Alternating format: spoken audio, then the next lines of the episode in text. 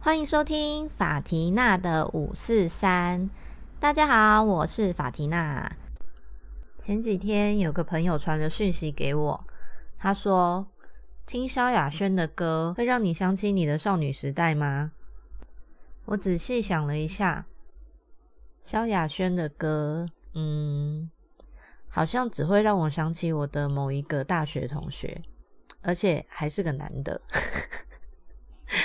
因为他以前很喜欢，就是把声音弄得扁扁的，去学萧亚轩唱歌。然后周末我在家里转电视的时候，突然转到电视在重播《灌篮高手》，这时候我突然想起了我朋友那一天问我的话。其实认真回想一下，我的少女时代会配上的背景音乐，不是萧亚轩或张惠妹的歌，而是 Queen 的。We will rock you。为什么呢？因为我的少女时代追星虽然也是到体育馆去，但我不是去听演唱会的，我是去看篮球赛的。所以不管是四大天王、四小天王、亚洲天团，我都没有去追过。我追的是林建平、周俊三、罗新良、东方介德、郑志龙、邱宗志这些球员。然后同学都在看言情小说的时候，我只想要回家看《灌篮高手》。这是一件很奇妙的事情。从小到大，我的喜好其实就跟一般的女生不太一样。像我从小就对芭比娃娃这些东西没有任何的兴趣，帮娃娃绑头发、穿衣服这些事情一点都不吸引我。我唯一会帮她绑头发的是我妹。而且是因为他每次都强迫我。不过，我想这跟我接触到的人有很大的关系。我有五个阿姨，其中一个阿姨的某一任男朋友就是一个篮球国手，所以在他们交往时期，我们就常常到场边去看他比赛。差不多同一个时期，我去学英文的时候，也认识了一个。当时学校篮球校队的男生，后来我的小阿姨甚至直接嫁给一个篮球教练。虽然我姨丈是上述三位男性之中年纪最大的，但是他投篮的准度是最让我佩服的。我记得有一次体育课，因为要考运球上篮，但有听我前面几集的人都知道，我就是个运动白痴啊。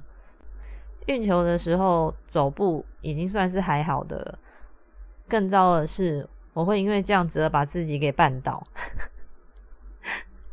于是我就拜托我阿姨，请当时还没有成为姨丈的叔叔帮我特训一下。我只能说教练真的不是当假的，他只是稍微告诉我几个技巧之后，我就可以轻松的上篮成功。到现在我都还记得那一天是趁着他带球队的空档来帮我恶补的。通常球员练完之后呢，他自己也会稍微的练一下再离开。但是那一天因为我打完球之后觉得实在是太饿了，很想要赶快去吃饭，于是就问他说：“可不可以先带我们去吃饭？”这时候他说：“好啊，如果我从中场投篮投进了。”我们就去吃饭。当时我心里想说，还真好哦，中场投篮，拜托，哪有那么简单？诶，没想到他竟然一次就进耶，是不是超强的？到了高三，准备要考大学的时候，我妈还为了看球赛这件事情，三天两头的跟我发脾气。每次看到我在看球赛的时候，她就会说。啊，你不是要考试了？书都念完了。我记得那时候，因为我小时候认识的那个男生后来有打 HBL，所以我还会偷偷跑去看球赛。有次我被我妈真的是念烦了，我就跟她说：“你就让我看完，我就会心甘情愿、专心的去念书了。不然我就算看着课本，心里想的也是球赛不知道打的怎么样了。”那课本上的东西我根本就读不进去啊，这样不是更浪费时间吗？大家不要以为我是为了看球赛，所以在这边随便乱说糊弄我妈。我可是真的在看完球赛之后，都会好好的去念书。模拟考的成绩也让他之后都很心甘情愿的放我去看球赛。后来初恋男友听到我讲这些往事的时候，还会跟我生气。为什么呢？因为他说，为什么他球赛的时候我都不去看？我必须说，我真的是为我们两个的感情好，所以我很少去看他打球。因为篮球我是从小看到大的，所以就算我自己没有办法打，但我就是那种说的一口好球的人。这球应该怎么传，那球应该怎么切，才能顺利的得分？这种我很会啊。可是你们说，这可以讲吗？这些话他兄弟可以讲。但如果我说了，他就会说：“好啊，现在是嫌我打不好是不是？” 我真的很冤枉诶。不过后来我学乖了，我还是会偶尔去看一下他打球。但是除非他认真问我，不然我不会给任何的建议。还好《灌篮高手》三不五时就会重播，我们一边看就会一边当起教练，然后开始说别人。这应该也算是我们两个的共同兴趣之一吧。我记得有人问过我：“你怎么这么爱看球赛啊？是有那么好看吗？”说真的，看球赛对我来说是一个极为有效率的舒压方式，尤其是去现场看球。怎么说呢？因为像去现场的时候啊，我会完全沉浸在那个气氛里。随着球赛的状况，心情也跟着高低起伏，甚至会跟着其他的人一起大吼大叫的。在那大概两个小时左右的时间里，我的注意力就是放在球场上，完全不会想到任何其他的事情。所以今天如果我心情不好，但是有机会可以去看一场球，我一定会去看。我支持的球队进球的时候，大声欢呼。或是他们吊球时候的怒吼，都可以帮助我把我原本的一些情绪给宣泄掉。进球场之前，我的情绪可能是很满的，可能百分之九十五之类的。但是看完比赛之后呢，我的情绪就会降下来，甚至只剩不到一半。其实不只是看球，我相信当你去做任何你很喜欢的一件事情的时候。都可以达到类似的效果，这就是为什么我觉得有个自己的兴趣是很重要的一件事。因为当你在做那件事的时候，它可以让你暂时脱离，等你再一次回到现实状态的时候，再去看那个本来让你觉得很心烦气躁的事情，大多数的时候会觉得它好像没有原本想的那么糟。这样的人生是不是就开心很多了？分享完我的少女时代之后，我想要跟大家介绍一下这几年来对我有非常大影响的一个社团。这个社团的名字叫做 You Give I Give，是一个脸书上的公益社团。我们社团打的口号就是让你从五金买到铂金，而且在你买到喜欢的东西的同时，又可以帮助需要帮助的人。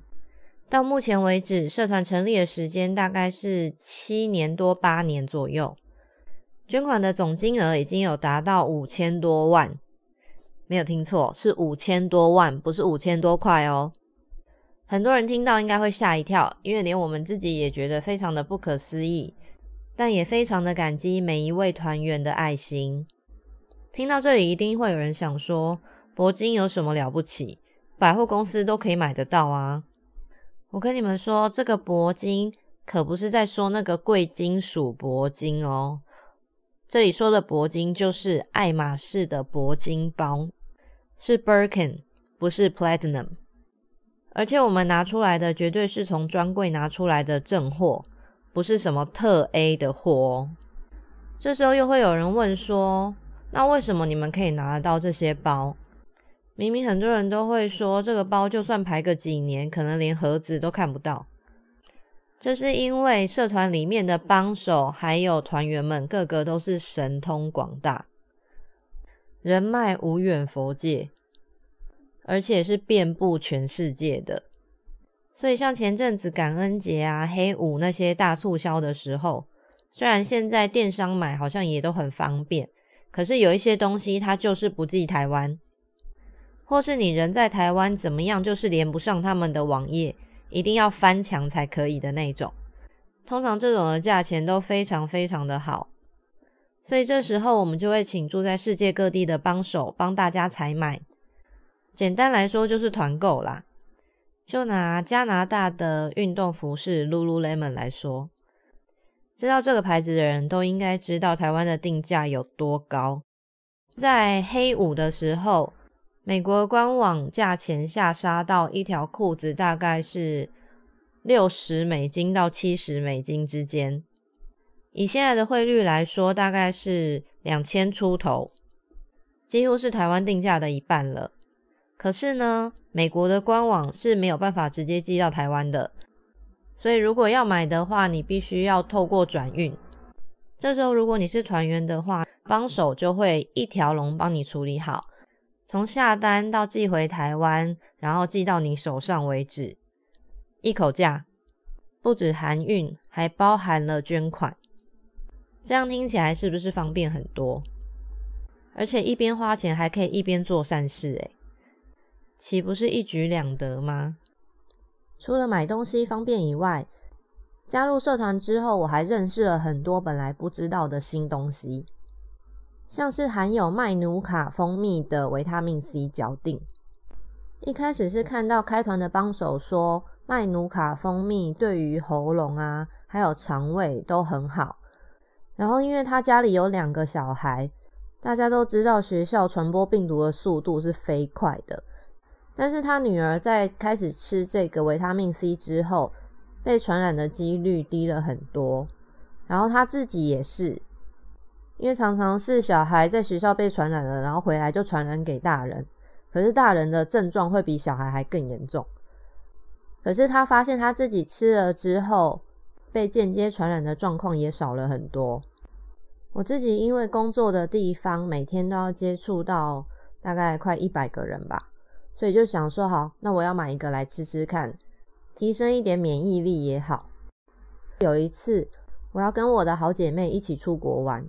在准备行李的时候，我突然想到，这个人不管去哪里，只要我们一起出去玩的时候，他一定会在旅程中感冒。于是我就带了这个维他命 C，然后每天强迫他吃两颗。那一次真的让我觉得这个东西也太神奇了。我记得我们是去日本，为了要庆祝他的生日，所以我们决定要去泡汤。那时候大概是四月左右，就是春假那时候。但是我们完全没有想到山上的气温是会只有三度这种状况，所以我们的衣服带的其实有一点不够。当时我心里想说：完蛋了，完蛋了，这个人又要感冒了。但我就是每天硬塞两颗维他命 C 给他这样子，没想到我们就这样完成我跟他认识以来第一次他没有在旅行途中感冒的旅程啊。你们不知道我那时候有多开心，因为在那个的前一次，我们两个是去欧洲玩，结果他大概从第五天开始吧，就开始感冒，然后从那之后，一直到我们回来之前，行李都是我在扛。去欧洲的行李跟你去日本的行李大小是不一样的哦。当然我说的不包含你要采买血拼的部分，但是光就基本的东西来说。去欧洲要带的就比你去日本的时候要带的还要多很多，因为天数也比较长。再加上在欧洲移动的时候，大部分都要坐火车，他们的火车都是那种你要把行李扛上去，就是有一个高度的那种。一个人扛两卡快要三十寸的行李，真的是超悲剧的。这时候我只能很感谢我自己，平常都有在做重训，所以才有办法这样子每天扛两个行李还不会受伤。于是回来之后，我就跟我的亲朋好友们大力的推荐这个维他命 C。不过加入社团之后，对我的影响当然不只是这样。最让我有感的，其实是善有善报这件事。我自己其实是蛮相信善有善报的。至于恶有恶报的话，我会打上一个问号。前面有说到社团成立大概七八年的时间，我也就当了小帮手七八年。这段时间，我因此而认识了一些朋友。那这些朋友都是因为公益而聚在一起的，所以每个人都非常的善良，非常的大方。当彼此之间有任何需要帮助的时候，每个人都会非常的乐意给予协助。除此之外，其实我比较想要分享的是一些有一点神奇的地方。像有一次有一个团员，她老公完全不知道自己出门的时候忘记关瓦斯，这真的是件很可怕的事情，因为随时都有可能酿成非常大的灾难。但是那一天呢，团员在两个客户之间的空档，不知道为什么就突然想要回家一下。于是他就化解了可能会发生气爆的这个危机，这真的是老天保佑诶。还有一次是我自己遇到的，那天我下班骑脚踏车回家，看到绿灯的时候，我还特地停了一下，看看有没有那种想要闯红灯的车。确定没有车之后，我才往前骑。殊不知我一骑出去，就听到一个很大的引擎声朝我这边冲过来。我转头一看，发现是一台 BMW。当时不知道是吓到还是怎么样，我整个人就是停在那个中间。幸好他后来就是停在我面前，不然我今天也不会在这边跟你们五四三了。那天我真的是吓坏了。但回家后我就想，还好，应该是因为我平常有在帮助别人，所以今天才可以平安无事。不过加入社团也不是没有坏处啦，像我们帮手在聚会的时候，常常都会说，加入了社团之后，价值观都崩坏了。怎么说呢？你看到一双一万出头的鞋子，会觉得哇，真的是太便宜了诶为什么？因为那个鞋子是 Jimmy Choo，是 Valentino。平常在百货公司看到都是要两万以上啊，再怎么打折，你也看不到社团上出现的价钱。所以你就会觉得哇，好便宜哦。然后以前看到阿维达打八折，你会觉得哇塞，真的太便宜了，非买不可。但是现在会觉得怎么那么贵？因为社团的价钱常常都是大概六折。听完我的介绍之后，有没有很想要看看这个社团到底是怎么样啊？如果有兴趣的话，你可以在 Facebook 搜寻 “You Give I Give”，然后填一个申请表格。不过在加入之前，我想要先提醒大家，社团的宗旨是让捐款最大化。所以，如果你真的加入了社团，希望你可以在每一次汇款的时候多一点点零钱捐给我们，让我们可以有更多的余裕去帮助需要帮助的人。不用担心，绝对没有一分一毫会进到我们自己的口袋。今天就先分享到这啦。喜欢我的节目的话，请你们帮我按五颗星，然后分享给你的朋友们。我们就下次见喽，拜拜。